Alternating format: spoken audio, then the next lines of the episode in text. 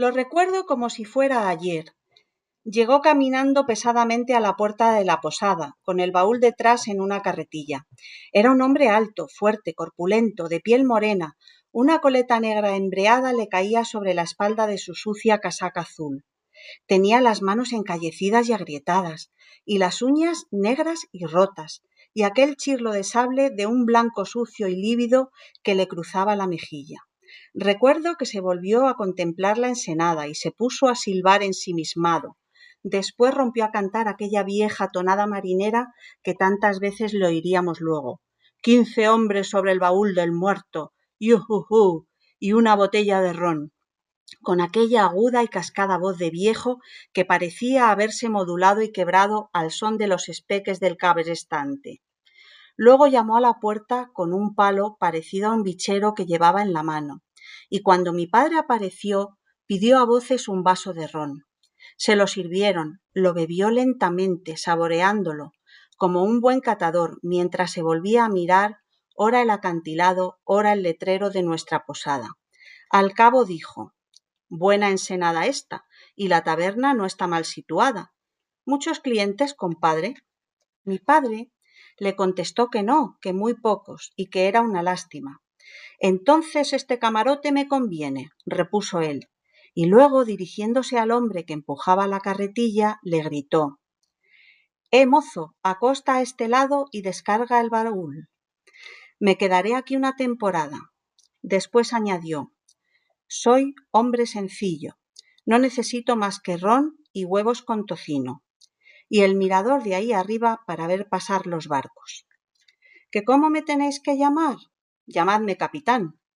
Ya veo lo que estáis pensando. Ahí va. y arrojó sobre el umbral de la puerta tres o cuatro monedas de oro y declaró orgulloso como un comandante Ya me diréis cuando se haya acabado. Y de hecho, por muy mala que fuera su ropa, por muy vulgarmente que hablara, no tenía en absoluto el aspecto de un simple marinero de castillo de proa. Parecía más bien un oficial o un capitán acostumbrado a dar órdenes o latigazos.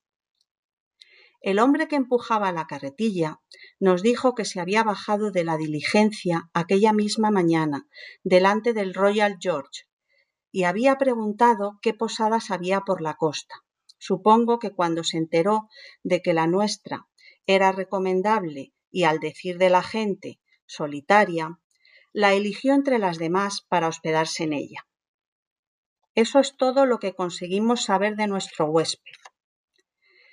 Era por lo general un hombre muy callado. Se pasaba el día merodeando por la ensenada o por el acantilado, con un catalejo de latón. Al anochecer se sentaba en un rincón de la sala, junto a la chimenea, y bebía ponche muy cargado. La mayor parte de las veces no contestaba cuando se le dirigía la palabra, se limitaba a levantar la vista, lanzando una mirada hostil, y a resoplar por la nariz como una sirena de barco. Mi familia y la gente que frecuentaba la posada no tardamos en darnos cuenta de que era mejor no meterse con él. Todos los días, cuando regresaba de su paseo, preguntaba si había pasado por el camino algún marinero. Al principio pensamos que su interés se debía a que echaba de menos la compañía de gentes de su oficio, pero al cabo comprendimos que lo que quería era precisamente evitarla. Cuando un marinero se hospedaba en el almirante Benbow, como sucedía a veces cuando alguno bajaba de Bristol por la carretera de la costa, lo observaba a través de la cortina de la puerta antes de entrar en la sala, y siempre estaba más callado que un muerto cuando había un marinero delante. Para mí al menos el asunto no encerraba ningún secreto, pues hasta cierto punto compartía su preocupación. En cierta ocasión me había llamado aparte, prometiéndome una moneda de plata de cuatro peniques el primer día de cada mes a cambio de estar ojo a visor por si divisaba a un marinero con una sola pierna, y de avisarle en el mismo momento en que apareciera. Bastante a menudo, cuando a primeros de mes iba a verle y a pedirle mi paga, se limitaba a resoplar por la nariz, mirándome con desprecio. pero antes de que acabara la semana se ve que se lo pensaba mejor y me daba la moneda repitiéndome las instrucciones de que estuviera atento al marinero con una sola pierna.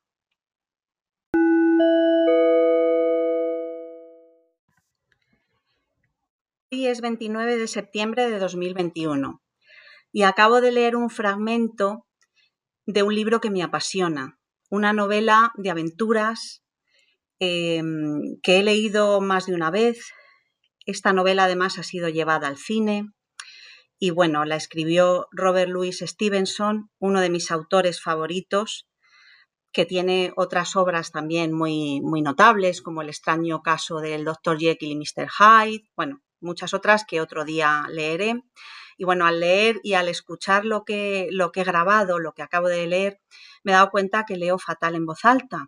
me, falta, me falta muchísima práctica. Espero hacerlo mejor en sucesivas ocasiones. Eh, pero bueno, quería, quería releer este, este libro, este fragmento y, y recordar y revivir, porque a fin de cuentas releer es revivir Em, revivir recuerdos, revivir imaginaciones que uno tenía cuando leía el libro, recordar la película y, sobre todo compartir con, otras personas pues esta, esta pasión por la lectura y sobre todo especialmente por la lectura de aventuras, que es la que a mí más me gusta. Eh, tengo dos debilidades grandes a la hora de leer libros. Una, una, de ellas es la poesía la poesía que me parece lo más difícil y lo más inteligente del mundo, porque es un ejercicio de síntesis brutal, pero no hay mucha gente a la que realmente le guste la poesía. A veces les gusta pues un autor, un poema, un poema que se haya puesto al, que se le haya puesto música, etcétera.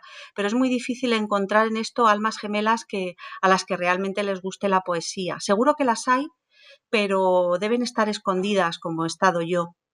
Y, bueno, pues si alguien, eh, alguien le interesa, pues también algún día leeré poesía o recitaré, o incluso mm, sin leer, porque hay poesías que las tengo grabadas en la memoria desde la infancia.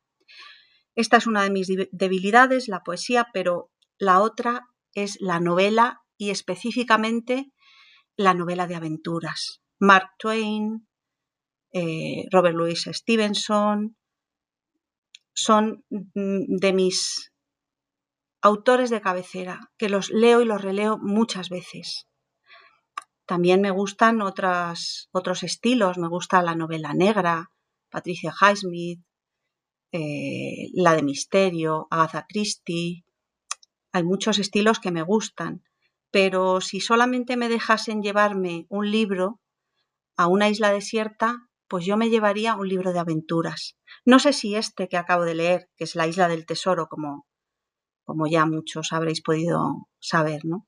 No sé si este, eh, o probablemente, eh, pues, Las aventuras de Tom Sawyer, que quizás sean, bueno, pues no sé si mi libro favorito, es muy difícil decir cuál es el libro favorito de uno, pero, pero vamos, que, que sería un candidato a llevarme a una isla desierta. Eh, ¿por, qué me gusta, ¿Por qué me gusta especialmente este libro, La isla del tesoro? Pues porque el protagonista es un niño.